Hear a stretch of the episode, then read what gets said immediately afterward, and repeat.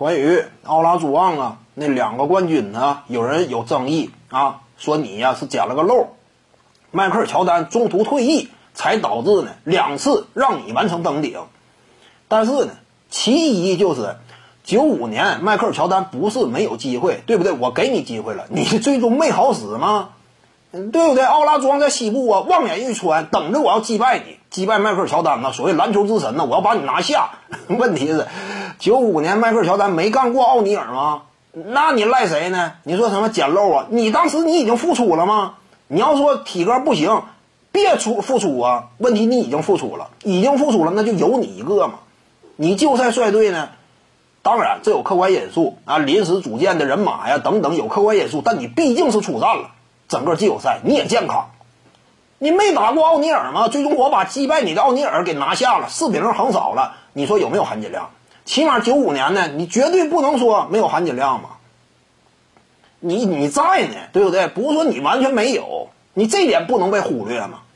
据说九四年呢，整个晋级路径啊含金量极高，当时少见的这种绝对的单核领军一路过关斩将嘛，拿下了。这个拥有查尔斯巴克利 MVP 级别选手的太阳之后呢，又拿下了啊，所谓什么犹他双煞呀，都给我一边去嘛！什么斯托克顿 球队老二啊，奥拉朱旺毫无惧色嘛。捎带手的呢，又把谁给拨弄到一边去了？当时，啊，我也忘了具体，反正是总决赛又把尤因虐了一顿嘛。所以呢。就单核领军夺冠这个角度，九四年奥拉朱旺堪称历史第二，哎，历史第三吧。第一是诺维斯基，第二是蒂姆邓肯，第三是奥拉朱旺吧。九四年的冠军含金量十足，九五年呢间接击败了迈克尔乔丹，对不对？我给你机会了，咱俩都是有机会闯进总决赛的，我进去了，等着你，你没来吗？那你说赖谁呀？赖我呀？你怎么能赖着奥拉朱旺呢？因为你没进来，所以我含金量低呀，不合理吗？你没进来是你自己的问题吗？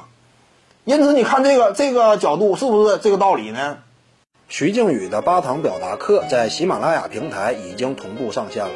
各位观众要是有兴趣的话呢，可以点击进入到我的个人主页当中，在专辑页面下您就可以找到它了。